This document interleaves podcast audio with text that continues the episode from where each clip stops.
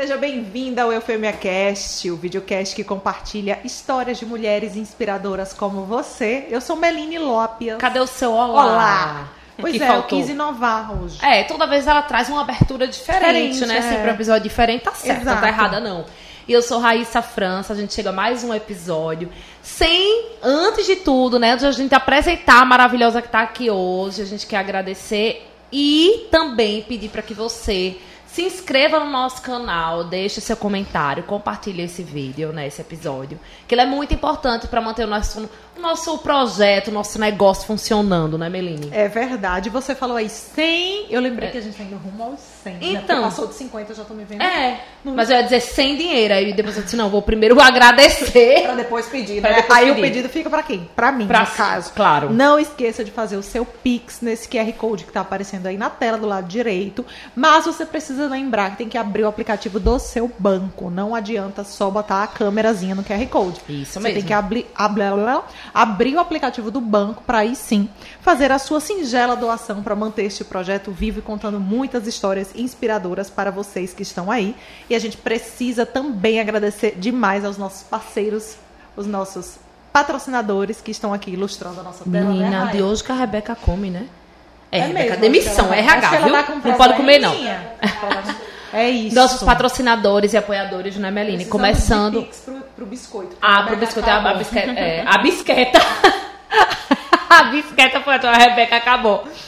Os nossos patrocinadores e apoiadores, começando pelo Cada Minuto, que traz visibilidade pra gente. A Memorável, que dá muitos mimos para as nossas entrevistadas. Maison Ferri, No nome do Anderson, especialmente, que deixa a gente sempre e bonita. da Elisângela, que cuida da cor do meu cabelo. Com certeza. Alma de Sereia, que também tá com a gente desde o começo. Dona Moça que nos veste Achei hoje. tudo, inclusive esse macacão que eu estou vestindo. Sempre eu levando um prejuízo, no caso. e a Prefeitura de Maceió também tá com a gente. E o Parque Shopping, né, que tá conosco durante todo esse mês de agosto. E aí a gente também tem algumas atrações, né, Meline, pra muito reforçar aqui. legais para toda a família. Sempre tem, né? Sempre Shopping tem. sempre tem Nunca atrações. faltou, sempre tem. Seja na praça de eventos, seja lá em cima também na praça de alimentação, no estacionamento, como esse festival de churrasco que eles fizeram questão de divulgar aí pra gente, que é super legal e entrada gratuita que vai rolar lá no estacionamento do Parque Shopping. É simplesmente o maior festival de churrasco do Brasil e a gente tá curiosíssima, né, Rai, pra conhecer esse É negócio. verdade, foi o que a gente mais gostou, pelo que eu percebi, né? Que a gente só fala Família, dele. Né, querida? E aí, a gente tem mais uma mulher hoje pra apresentar pra você. Eu vou ler aqui a bio dela. Ela é alagoana, mãe, perita criminal. Achei, achei chique. Muita coisa. Arquiteta e bacharela em direito. E como ela adora estudar, fez várias pós-graduações. Sua obra é eclética e trata das dores humanas, buscando a reflexão que pode nos fazer seres humanos mais sensíveis ao outro. Eita, que o bate-papo hoje vai ser, viu? Daquele Profundo, jeito. né, profundo. menina? Antes de você conhecer ela, vamos lá pedir o quê? Roda a vinheta. Maciel.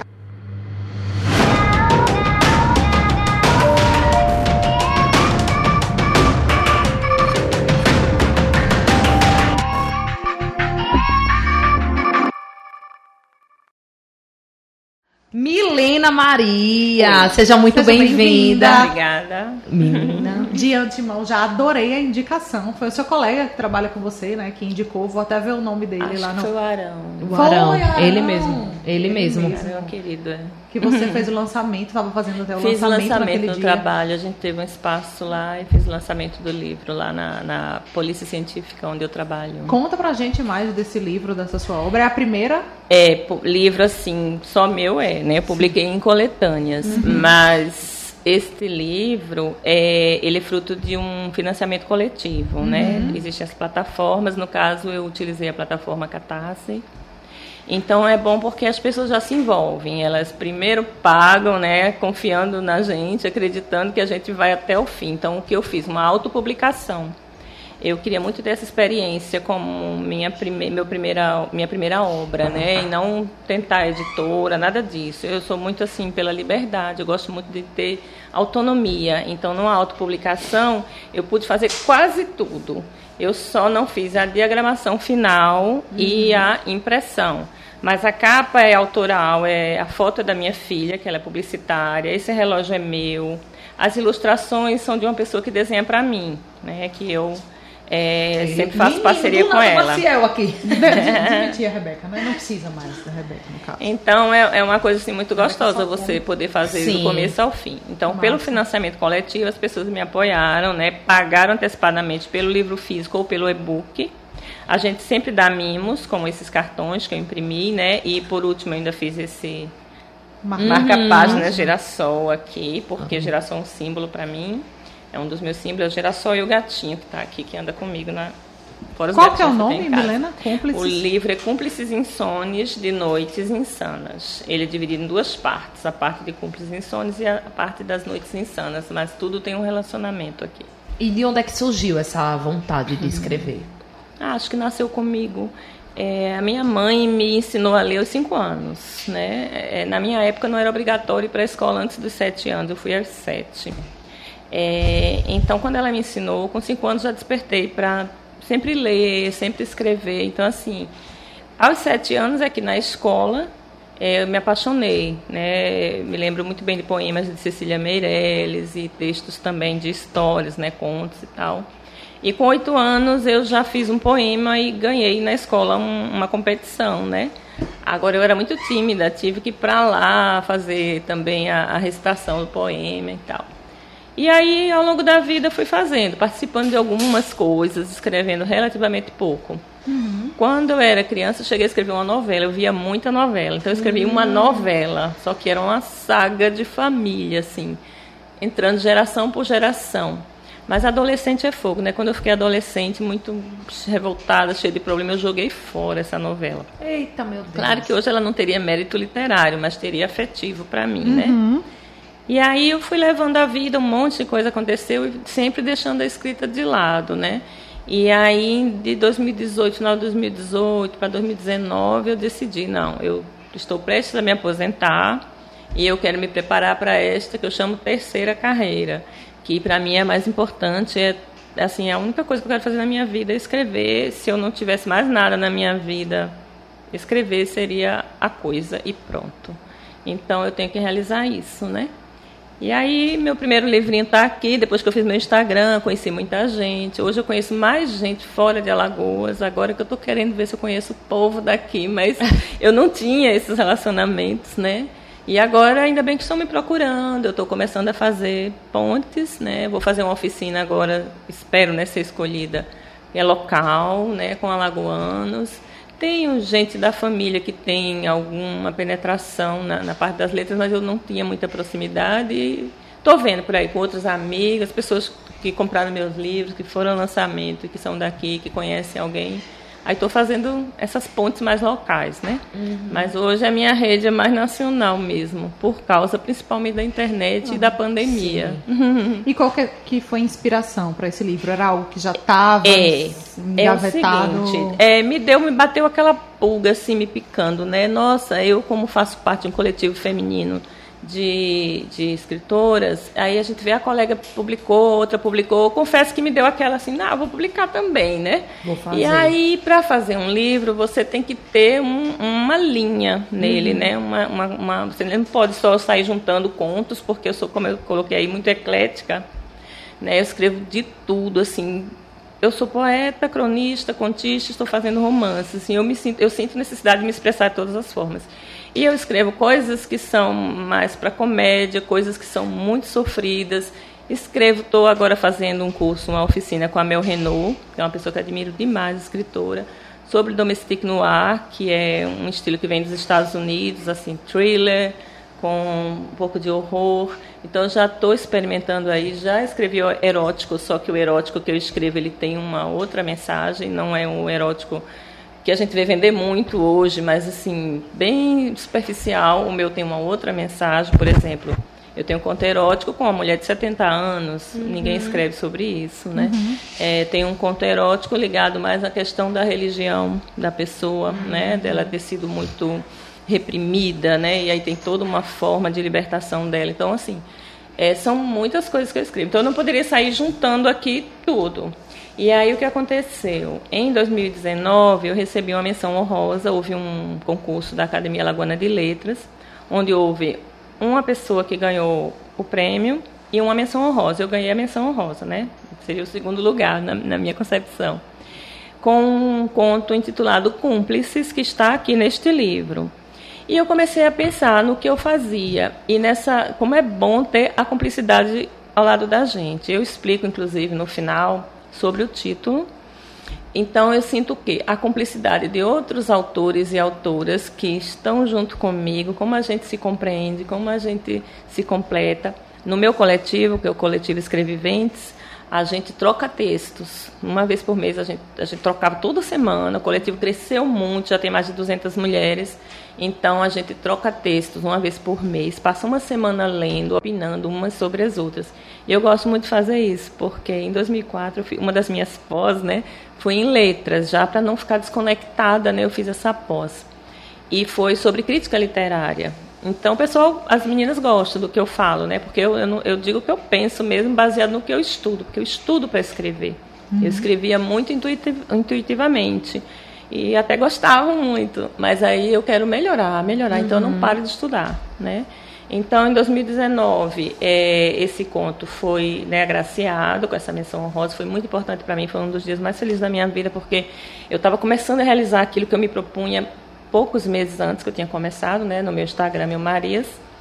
E Mil Marias tem a ver com essa questão da multiplicidade com o meu nome, né, Milena uhum. Maria, por isso que o meu, meu perfil é Mil Marias. As Mil Marias que me habitam, como eu digo.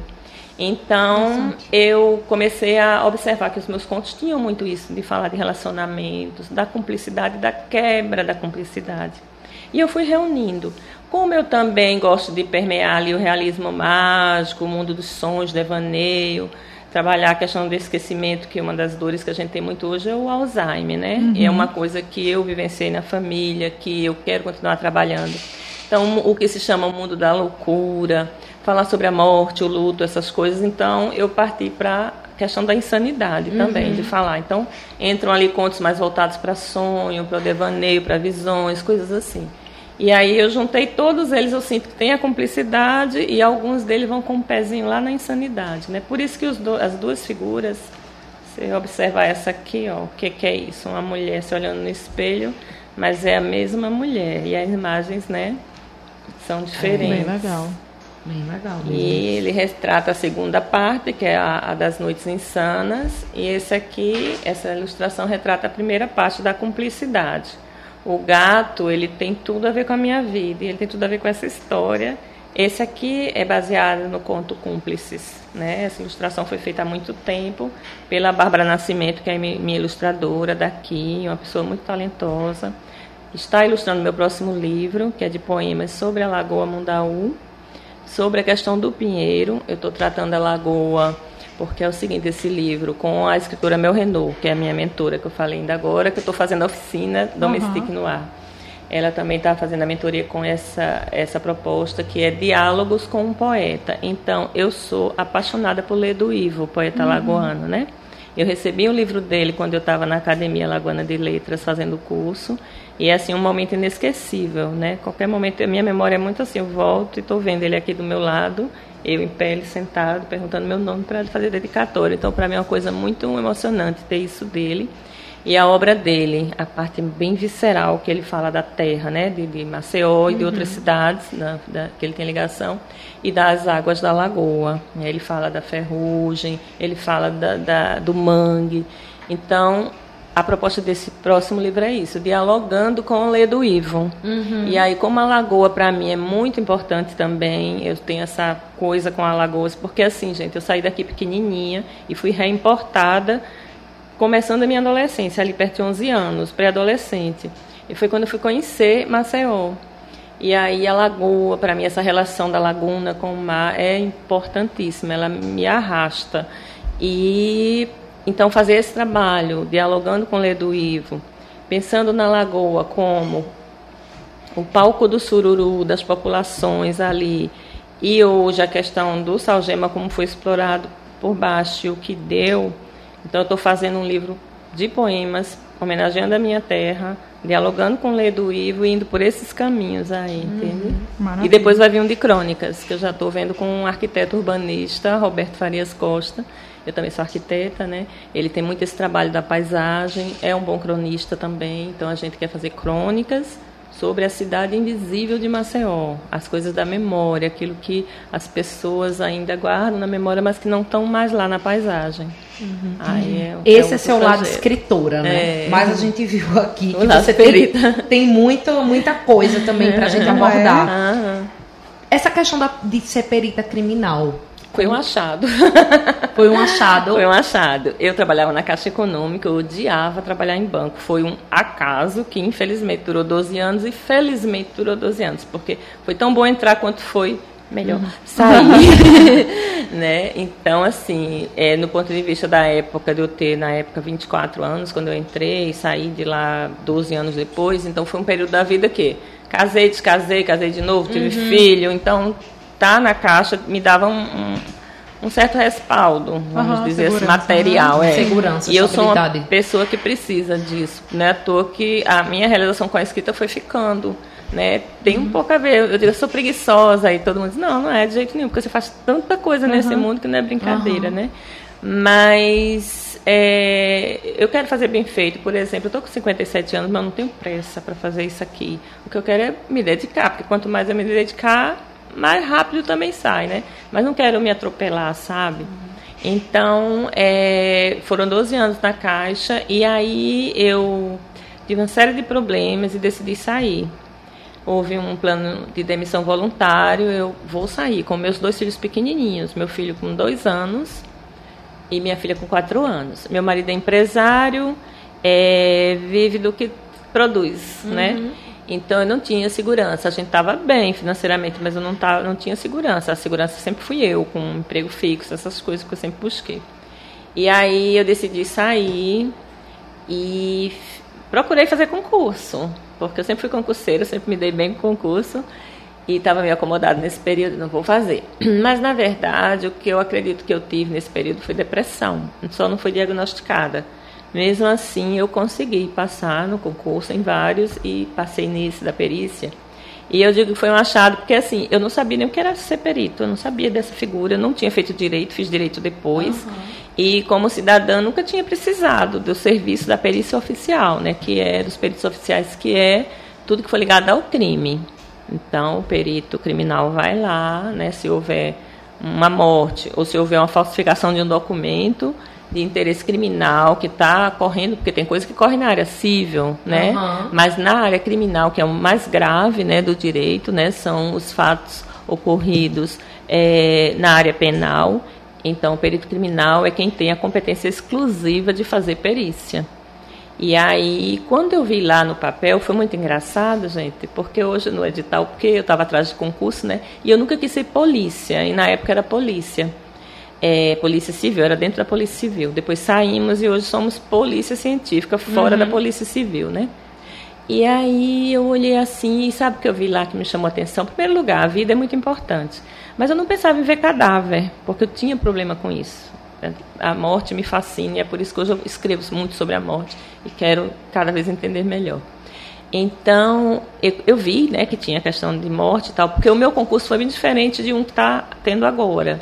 O meu concurso, ele tinha coisas práticas já, você tinha que ter noções de perícia de local de crime, noções sobre falsificação de, uhum. de documentos, é, sobre levantamento de impressões digitais, essas coisas hoje o pessoal só vai ver na academia. No, no, na minha época, não. A gente teve a base todinha, português, Paraná, Paraná, Direito. E teve também noções isso. disso. Tanto que não tinha cursinho para isso. Criaram um cursinho de final de semana. Eu fiz, eu não me lembro se foram dois ou quatro finais de semana que era ali na Pajussara. Eu acho até que eu lembro o nome, não sei se ainda existe o cursinho. É, e, e, baixei um livro, já na época, já na internet consegui, que era de um médico bem conhecido, da parte de medicina legal, porque caía no concurso para perito, né? Porque são noções, né? Tudo que acontece com o corpo, lesões, mortes, essas coisas. E estudei, passei muito bem, obrigada, sempre entre as primeiras, acho que lá eu passei no terceiro lugar. E assim, por que, que foi um achado? Porque no edital falava de assinaturas e de impressões digitais. E eu trabalhava com essas duas coisas sendo caixa da Caixa Econômica. Hum. Porque o caixa fazia reconhecimento de firma, né? E quando as pessoas não assinavam, levantamento da digital e tal. Então eu fiz curso de formação de caixa, hum. onde eu via esse tipo de coisa. E me interessava muito, eu sempre achei legal olhar a assinatura das pessoas, a escrita. E quando eu entrei na perícia, eu tive muita sorte. O chefe pediu um currículo vitae, e talvez por isso, por eu ter essa experiência, ele já me colocou no setor de falsificação de documentos. Então, eu fiz alguma coisa na rua, porque todo mundo tem que ir. Ao longo da minha carreira, eu tive que ir, porque corpo no chão não espera. Mas a, a minha vivência todinha foi é, em cima de falsificação de documentos e, ultimamente, na questão de impressões digitais. Como foi lidar com o corpo ali? foi tranquilo, foi muito bom para mim, foi ótimo. E olha que a gente não vê. É porque eu, eu levei para lá, eu sou muito racional, tem que uhum. dizer isso. Qual é seu signo? Sou aquário. Aí tá vendo se você for falsificar. O que, é que vai dar? É isso. Então. Você viu, achou tranquilo? Assim. Achei, e o que a gente vê não é brincadeira, não, né? Porque é. não é um mortinho arrumadinho no caixão, não, né? É. A gente vê gente empalado, partido no meio. É. Né? De detalhes que eu vou omitir. É. Não, mas é isso e, mesmo. Então, e foi tranquilo porque o que eu, eu sou muito assim na questão profissional, eu separo muito. E eu, me, eu comparei com uma coisa. Quando eu trabalhava no banco, eu pegava em dinheiro o tempo todo. Mas para mim, dinheiro era papel. Papel importante, tanto quanto os documentos que eu autenticava. Então, eu não podia perder nem o papel, porque ia dar problema, nem o dinheiro, porque também ia dar problema. Uhum. Então, para mim, dinheiro virou papel. Então, eu nunca tive, por exemplo, cobiça pelo dinheiro. Nunca ia roubar, porque eu via aquilo como obrigação minha de ter cuidado e guardar e tal. Tanto que eu levei um susto uma vez eu contei um monte de dinheiro lá de um cliente e a gente, eu tinha o costume seguinte, fiz isso, né? Vamos dizer que fossem bolinhos de mil reais, de notas de 100, e vamos dizer que eu recebi 30 mil deles, sei lá. E eu saí contando e colocando apoiado embaixo da máquina. Embaixo da máquina. E não sei por que cargas d'água, eu fechei o caixa, porque acho que o valor estava lá, não sei. Mas o dinheiro não batia. E aí no outro dia o chefe Milena, pau, tal, quando cheguei lá, que eu olhei, eu digo, como, né? Eu sabia que eu não tinha feito nada de errado. E aí quando eu olhei, o dinheiro estava embaixo, da máquina. Ainda bem que não tinha ninguém de má fé que tivesse feito uma limpeza, uhum. passado por lá um colega, sei lá, né? Uhum. Tava o dinheiro todo lá embaixo da máquina, eu cometi esse erro. Então, é, a perícia, eu tratei o morto assim como eu tratava o dinheiro. Era importante mas eu conseguia ser fria, entendeu? Eu nunca vi criança, porque minhas colegas que viram criança morta, eu vi em filmes de outras coisas e mexe bastante. Então, talvez se eu visse criança. Outra coisa, eu fiz acidente, mas eu acho que acidente é o pior tipo de perícia que existe. Não só do ponto de vista técnico, para quem não gosta, eu não tinha problema, porque eu sou da área técnica, né? O pessoal às vezes tem uma certa dificuldade. Então, existem equipes próprias para fazer levantamento de acidentes com morte. Mas é, a, colegas minhas, colegas meus que viram criança, algumas ficaram bem marcadas. Eu nunca vi. Né? Vi acidentes, vi gente morta, mas não crianças. Né? Eu não sei o quanto me abalaria, é. sendo mãe de crianças na época. Né? É, eu já vi assim, tipo, pra matéria, né? É. Geralmente você tá indo trabalhar, eu como, como jornalista, uhum. peguei alguns casos assim de uhum. trabalhar e tipo, ah, morreu não sei quem agora na praia, uma vez teve um uhum. caso na praia aqui, aí eu fui lá, uhum. a pessoa tava lá morta, então eu olhei assim, mas tipo, também não era nada. Tu já viu? Eu nunca vi, velho. Oxe, já vi várias vezes. Nunca vi. Graças Várias vezes, mas várias Porque vezes. eu não sei como reagiria. Ó, oh, eu lembro de uma vez que eu fui fazer uma matéria alguém tinha morrido lá, e eu fui fazer uma matéria na frente do IML. Tô eu muito ancha aqui, com as informações, toda arrumadinha, não precisava ver ninguém, né? Só passando as informações, fazendo minha passagem tal, câmera, todo aquele glamour da TV. Uhum. Eis que passou um gato na minha perna, com um rabinho assim, ó. Ah, o fantasminha. Não camarada. A Meline deu um grito. E tava sendo filmado na passagem. Agora, não sei o que, aguardamos a liberação Ai. do corpo. Parecia que estavam pegando na minha perna. Eu na frente do IML. Imagina se eu tivesse que ver. É, eu não, não eu já vi várias vezes. Várias vezes. Psicológico é porque é hoje em dia não tem mais aí. isso, né? Tipo, né, Marcel? Marcel sabe assim. A gente trabalhava, tipo, tinha muito isso. Acabaram de matar um ali no Jaraguá, a pessoa ia lá. Hoje em dia tem, mas tipo, a gente não faz mais assim, uhum. né? Porque com a questão do WhatsApp em si, uhum. as pessoas enviam as fotos. É. Então agora a gente já vê na foto, né?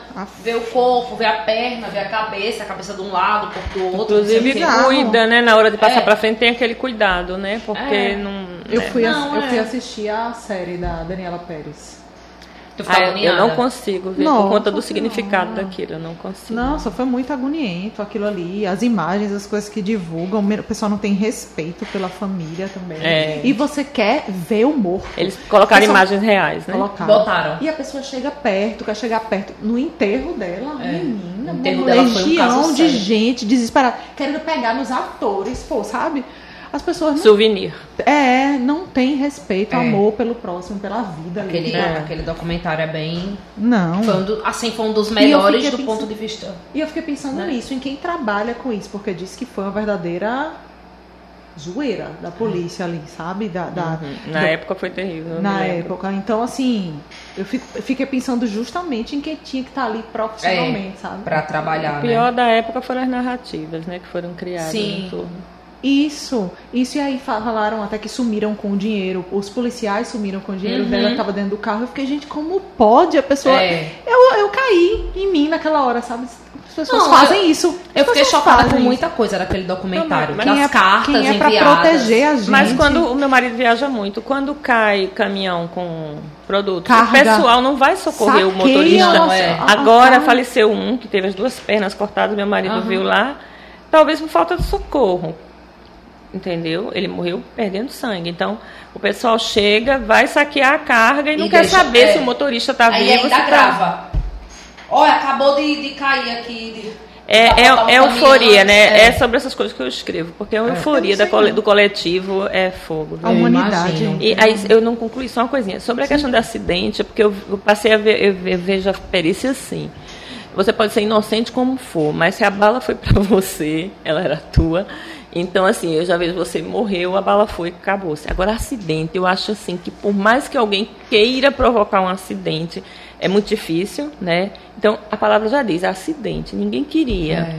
Aí, então, sabe, eu acho tão... É, é doloroso. É. Para mim é mais difícil a questão uhum. assim. Mas fiz tranquilamente. Fiz, não esperava. Porque tudo começou porque eu não quis ver minha mãe morta. Minha mãe faleceu quando eu tinha 10 anos e meio. E eu era muito voluntariosa e ninguém me convenceu, ninguém veio com aquela conversa com criança e tal. Entendeu? Foi um, é um trauma até hoje que eu tento trabalhar, mas eu não quis ver minha mãe morta, então eu coloquei, nunca mais eu vejo gente morta, olha. É. Aí quando eu tô com 30 e poucos com... anos, resolvi fazer. Um... aí, que coisa, a né? Vida, Como a né? vida funciona. E foi né? a melhor coisa para mim, para empurrar e trabalhar Do isso. Do nada você tá trabalhando com o que você tinha medo, assim, é. que você não queria trauma, lidar. Não queria é. lidar, né? E Vida você falou aí, achou que estava com depressão e colocou nas curiosidades que teve depressão. Então, uhum. em algum momento você foi diagnosticada? É, eu fui diagnosticada em 2019. Eu sou uma pessoa, como boa aquariana, né, bem idealista. Uhum. Então, eu fiquei com certeza doente por conta de ver o que estava acontecendo no Brasil. É, desde a eleição de 2018 eu fiquei bem vendo as coisas degringolando, uhum. como, né, para o que eu penso, idealista que eu sou. Então, quando eu vi né, é, atitudes do governo federal de fechar discussão sobre isso, sobre aquilo, eu vendo tudo que estava escrito. Em 2018, quando houve eleição, eu coloquei no, no meu, na, nas redes sociais que eu não tenho sangue nas minhas mãos. Eu coloquei isso. E vieram tomar satisfação comigo. Essas pessoas hoje, que são próximas, não vieram me pedir desculpa, porque está comprovado que há sangue nas mãos dessas uhum. pessoas. Então, eu, eu tenho essa posição política, eu coloco, sou aberta. E, e, assim, isso provocou realmente o diagnóstico da depressão em mim. E foi interessante, que eu não sou rica nem nada, né? Mas a minha filha estava fazendo um intercâmbio em Portugal, em 2019. E aí eu realizei o sonho de ser mochileira Sim, na Europa. sobre isso. Você, né, se quiser que eu emende. Quero. Sim, pode. E foi, foi interessante porque tem choro e riso, tudo na minha vida, né? Assim. Então, ela esqueceu, ela tinha, ela tinha é, ansiedade e tomava um remédio. E ela já tinha feito uma mochila por lá, num período de férias. E eu fui para, no final da, do período dela lá, já de férias mesmo, passar um mês com ela. E a gente foi. Aí, um, meu sonho era conhecer a Noruega, né? Não conheci tudo, mas fui para Oslo, que eu queria ir para arredores, e foi assim, maravilha. Tanto que a gente queria ir para a Itália, mas era mais caro ir para a Itália do que para a Noruega. A Noruega é muito cara, mas a viagem em si não era cara. E foi engraçado porque eu fui bater Pol na Polônia, nunca pensei na minha vida para a Polônia. Amei, que coisa mais linda, Gdansk. Né? Tem uma rua assim maravilhosa que foi é a principal de lá, que é para turista ver mesmo, né? Mas fui para tudo assim que era possível, né? Dois dias lá, aí na Noruega eu consegui ficar cinco dias num, num, num Airbnb, numa casa de uma pessoa maravilhosa. Aí eu estudo norueguês por minha conta, mas aquela coisa bem rústica, né? Aí arrisquei uma frasezinha ah, lá, né? Foi muito bom. Próximo e, passo escrever um livro. É, e foi interessante. É, foi, a gente foi para cinco países e foi interessante porque como ela esqueceu os remédios dela da, da, da ansiedade, eu tinha sido diagnosticada recentemente e o meu psiquiatra tinha passado um remédio com a dosagem baixa. Eles, como você vai viajar, vai ficar um mês, mais de um mês fora, eu não vou aumentar a sua dosagem agora porque eu não vou poder acompanhar. Então eu fui com a dosagem baixa. Então eu não estava assim aquelas coisas, né? Quase que eu não ia. Em abril, quando eu fui diagnosticada, eu ia viajar, eu desisti. Foi quando ela viajou só a primeira vez, teve umas férias maiores lá em Portugal. E, mas ia ser até uma viagem menor. Quando eu fui foi até melhor, porque fiquei mais tempo com ela. E quando foi em junho, meu marido, não, você vai, você vai, você tem que realizar isso, vai. Desde jovem que eu queria ir, não tinha dinheiro para ir, né? Dessa vez juntou tudo, eu digo, vou. Aí quando chega, olha só que eu digo, eu tenho que ser chique. A gente brinca muito lá em casa, ser chique, eu sou pobre, mas sou chique. em plena Oslo, à noite, num lugar lindo, tinha até balão no ar que o pessoal estava soltando, lindo, super, é, eu digo assim, é o Aldebaran dos realmente ricos, porque é aberto, não é como aqui que o pessoal paga os olhos da cara por um condomínio, tá né? Com toda a segurança, cada carro Tesla é pouco. Então, eu e ela chorando, meia-noite, ainda tinha claridade, porque era verão lá, não baixa, você mesmo meia-noite tem uma claridadezinha. E a gente chorando porque ela, ela cometeu um erro que depois do aeroporto de volta, né? Porque tem dois aeroportos perto, perto de Oslo, um bem mais perto, né? No, todos no subúrbio. E aí a gente pegava um trem, tava lá onde a gente se hospedou e foi muito engraçado quando a gente chegou. Né? Eu subi tanta escada nesse mundo por outro erro, mas tudo bem. Ela pé da vida comigo e aí na volta, que ela pensava que era nesse aeroporto, que ia certinho, que a gente já estava tudo dominado para voltar e tal, o quê? Era num aeroporto que mais de duas horas de lá, ela não tinha noção do quanto a gente ia até gastar para ir para lá. E era quatro horas da manhã. É um lugar, essa, essa região que a gente se hospedou, não entra Uber, para você ter uma ideia, porque todo mundo tem carro. Uhum. Eu não sei se é por isso, porque devia ter uma opção. Mas muito perto fica o metrô. A gente foi que errou. errou e saiu subindo escada, subindo escada, porque é tudo muito íngreme, muito bonito, mas muito íngreme. De lá a gente vê a Baía de Oslo todinha, assim, o fiord, onde eu passei depois, fui para as ilhas que ficam congeladas no inverno, então a gente foi no verão. Tudo lindo, são casinhas assim, coloridas, casa amarela, vermelha. Linda, chama casinha, mas casinha, né? De quem vai passar, de quem vai passar o verão lá, né? sim. né? Só, eu nem preciso morar lá vai pra. Bora, bora. bora confessionário. Vamos. Confessionário. eu não sabia que tinha isso, eu tava pescando tem... ali. Olha, eu vi umas perguntas dela, assim, né? Vocês falaram, eu, eu, disse, não, isso não tem resposta pra mim. Vamos ver, né? Tem é... resposta sim. Deixa eu vou desenrolar. Um, um sotaque meio pernambucano, uma coisa meio pernambucana. É, eu morei lá, né? Ah, morei sim. no Rio, morei lá. Aí vim pra cá com 10 anos e meio. Ah, aí tem tá. família, aí tem marido no sul, aí é assim, mistura, tudo misturado. É. Meu pai era pernambucano, aí de vez em quando eu dou um shh, é. aí tem outra hora que eu dou um paulista sim, é uma mistura sim, sim. eu não sei para onde Eu vai. ouvi os dois, eu é, né? pernambucana, depois é, eu não, volta. É meio doida a minha fala. O confessionário eu... é ótimo. Uhum. A gente pergunta, você responde, o que vem simples, sua cabeça. Vai ser simples. Vamos lá. Eu já tinha visto alguma coisa, mas não tinha visto confessionário. Tô lembrando dos dentes. Não, velho, não lembra, porque senão não vou Vai começar a rir, não. É. Vai. Vamos lá. Primeiro paquera da infância. Primeiro crush. Pode ser um famoso. Pode ser. O nome é terrível, Marivaldo. Nunca esqueça esse nome. Quem é Marivaldo? é famoso? Por onde anda Marivaldo? Deve estar em Pernambuco, oito anos, eu era muito tímida, muito bonito. Eu morria de vergonha, mas eu ganhei um sorriso. Marivaldo, né? É, Marivaldo. Lembrei do meu. Ai, não, pelo amor. Não, como é que eu posso esquecer? Eu só fui muito precoce. Quem, quem era? Eu namorava não, namorei muito velha. É Ronaldo, eu dei o nome do meu irmão. Aldo. É. Hum, hum, bora tra trabalhar Menina, isso aí na terapia. Ronaldo, eu dei o nome do meu irmão é, a, a, por causa desse menino. Me... Tava na moda Roberto Carlos, quando, ainda quando meu irmão nasceu, meu irmão tem 54 anos. Aí, quer dizer, Roberto Carlos já tem 70 e tantos, né? Mas uhum. era Roberto Carlos, era, né? até outro dia tava no auge ainda. Aí minha mãe queria colocar Roberto Carlos. Mas, ah, como eu já disse que eu sou teimosa, não fui ver minha mãe morta, imagine botar o nome do meu irmão. Facinho, facinho. Bota é. Ronaldo, Ronaldo, Ronaldo, Ronaldo. Aí colocaram Ronaldo. Minha mãe perdeu duas vezes. Eu ia ser Maria de Fátima, meu pai não, Milena. Aí ela botou Maria. Eu sou Milena Maria. Eu odiava Maria, hoje eu amo. Por isso que sou mil Marias, né? Minha mãe se realizando. E meu irmão fui eu que coloquei, então minha mãe não conseguiu colocar o nome Meu dele. Deus, E Ronaldo. Ronaldo foi o paquera, no caso. Foi o Paquera. Foi o Paquera. Sabe como é? Tem essa história no meu, no meu Instagram. Esse menino, eu me lembro de um muro. Nós éramos muito pequenos, porque meu irmão nasceu depois. Eu acho que quando foi quando eu morei aqui no interior de Alagoas, parece que eu morei em São José da Laje, lá bem pequenininha, antes de ir pra lá. Meu irmão nasceu lá, ele é quatro anos mais novo, né? Então tinha esse menino, eu me lembro de um muro. E esse menino pegava cigarra, bichinho que voa. Sim. Amarrava numa linha para me dar de presente. A bichinha ficava voando numa linha. Eu escrevi sobre isso. Eita, Então, foi eu me lembro desse menino, eu me lembro do muro. Eu tenho a impressão que eu ficava de um lado ele do outro. Ele do outro, é. né? E E. O que eu ia perguntar disso que você falou, velho? Hum. Não sei se era Ronaldo, se era Marivaldo. Recife, Putz. paquera, cigarra. Era, não vou- Daqui pro final eu volta, lembro. Volta. É você. Não sei se era alguma coisa da sua mãe que você falou aí. É, eu disse, não quis ver mãe é morta, dei o nome do irmão, né? Ai, que ódios. Vou lembrar. Uma brasileira que te dá orgulho. Ai. Minha filha. Muito bem.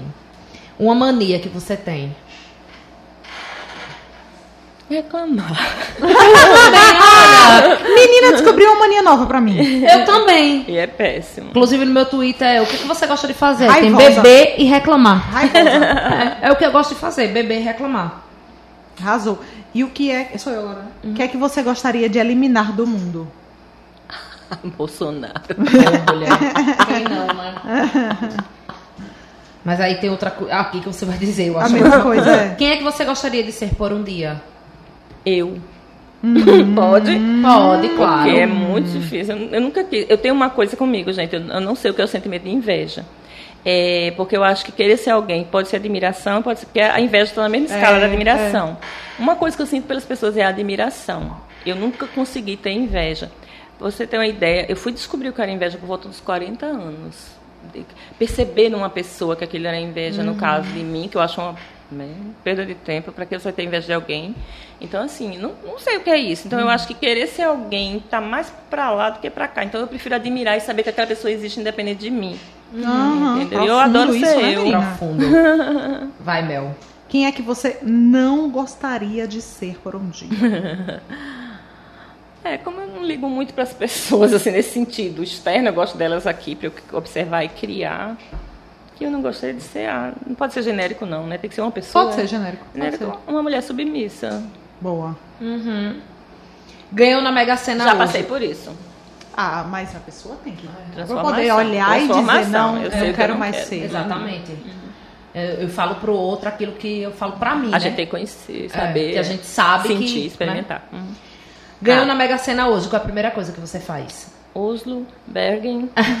Aí depois vou descendo fazer o resto. E lá fica ou volta? Eu queria ter uma casa Depende no da Porto. eleição, Eu queria... é... Ah, sim, eu tô dependendo eu da digo, eleição Eu digo a ainda. meus filhos que, né, vão embora. Eu tô Bom, dependendo da eleição esse ano também. Pois é.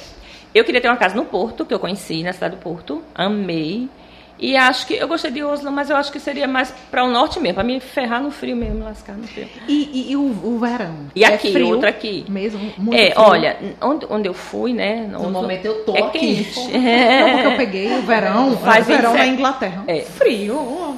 É, eu peguei no verão, peguei frio lá também na Inglaterra, eu fui para Londres.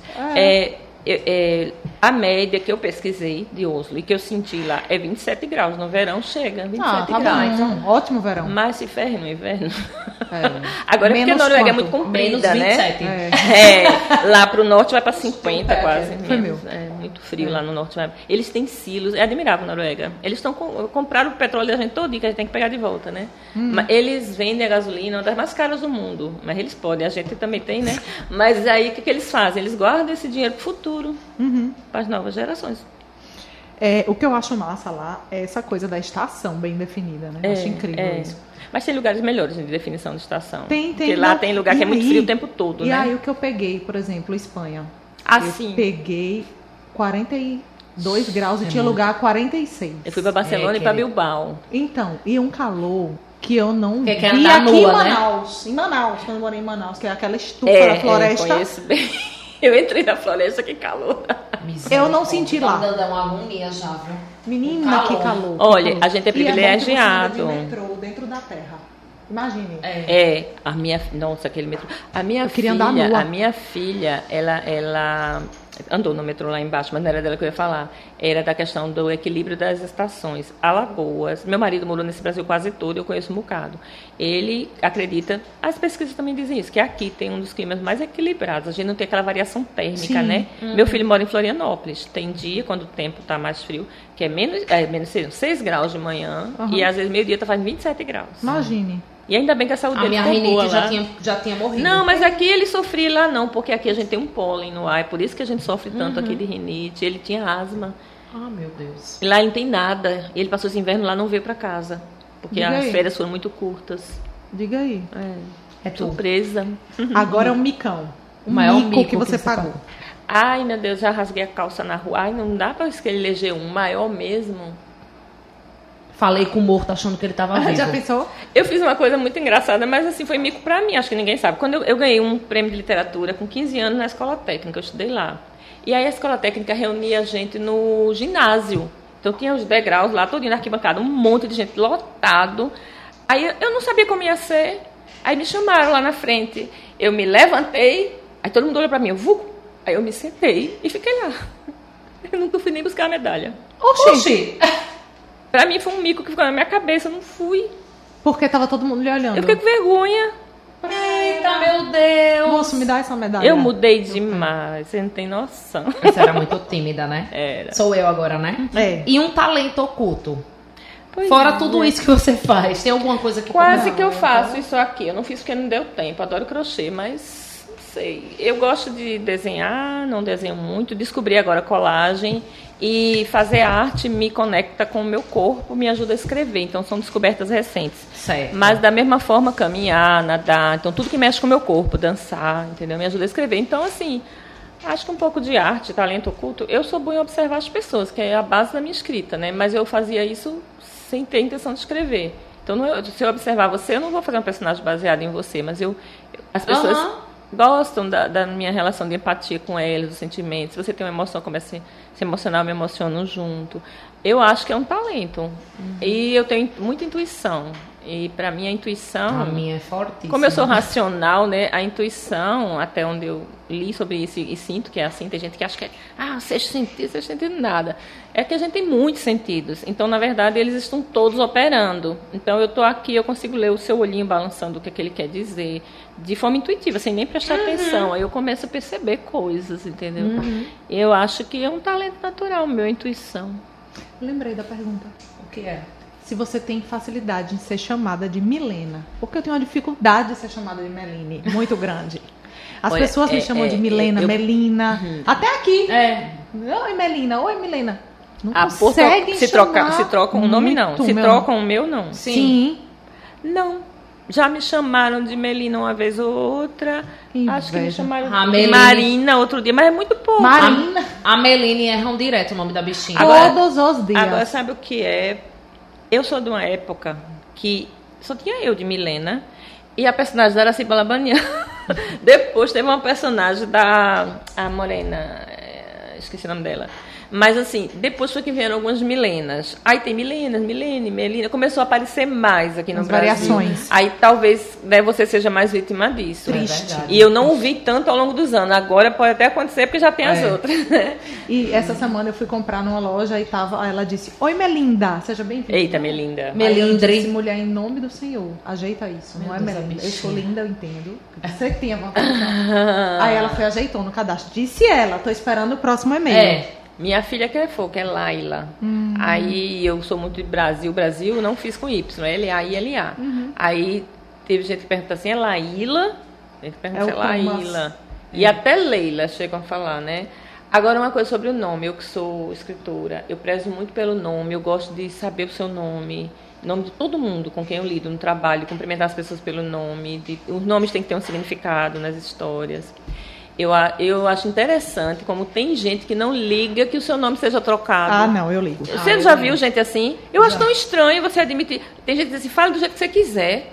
Eu digo, Não. não, como é que é o seu nome pra você? Eu quero falar do jeito que é o seu nome, que Pois você é, sente. você sabe que assim, eu me acostumei tanto a trocarem meu nome que realmente eu me acostumei. Tem hora que você... E aí, quando eu encontrei, conheci o meu marido, ele ficava revoltado em como as pessoas trocavam meu nome. Ele dá valor a isso, como eu dou. E ele dava valor. Aí, não, sei o que, é sua namorada Milena. Ele, é Meline o nome dela. e não é difícil. É Meline. Não É, é, super fácil. Claustrostilvânia. É. Não, é Meline. É só querer. É, é preguiça sua. É E preguiça. aí ele começava a ficar nervoso. Uhum, e eu com percebi, razão, tô poxa, com ele. É, e eu comecei, poxa, eu tenho que valorizar o meu nome certo. Aí agora eu Isso. corrijo. Não, não sei o que é Meline. Não, Meline. Meu nome é Meline. E especialmente Ora. o meu nome, como foi meu pai que deu, e eu tive a relação difícil com ele desde que nasci até o dia da morte dele e continuou comigo. Então, para mim é muito importante que ele tenha escolhido o meu nome. Ele escolheu numa revista estrangeira, tem todo um significado, né? Ele convenceu minha mãe a trocar, porque ela, ela, ela era ela era devota Nossa Senhora de Fátima, acredito, porque não deu tempo de saber muito da minha mãe, ela não era muito religiosa. E meu nome ia ser Maria de Fátima. Eita, entendi.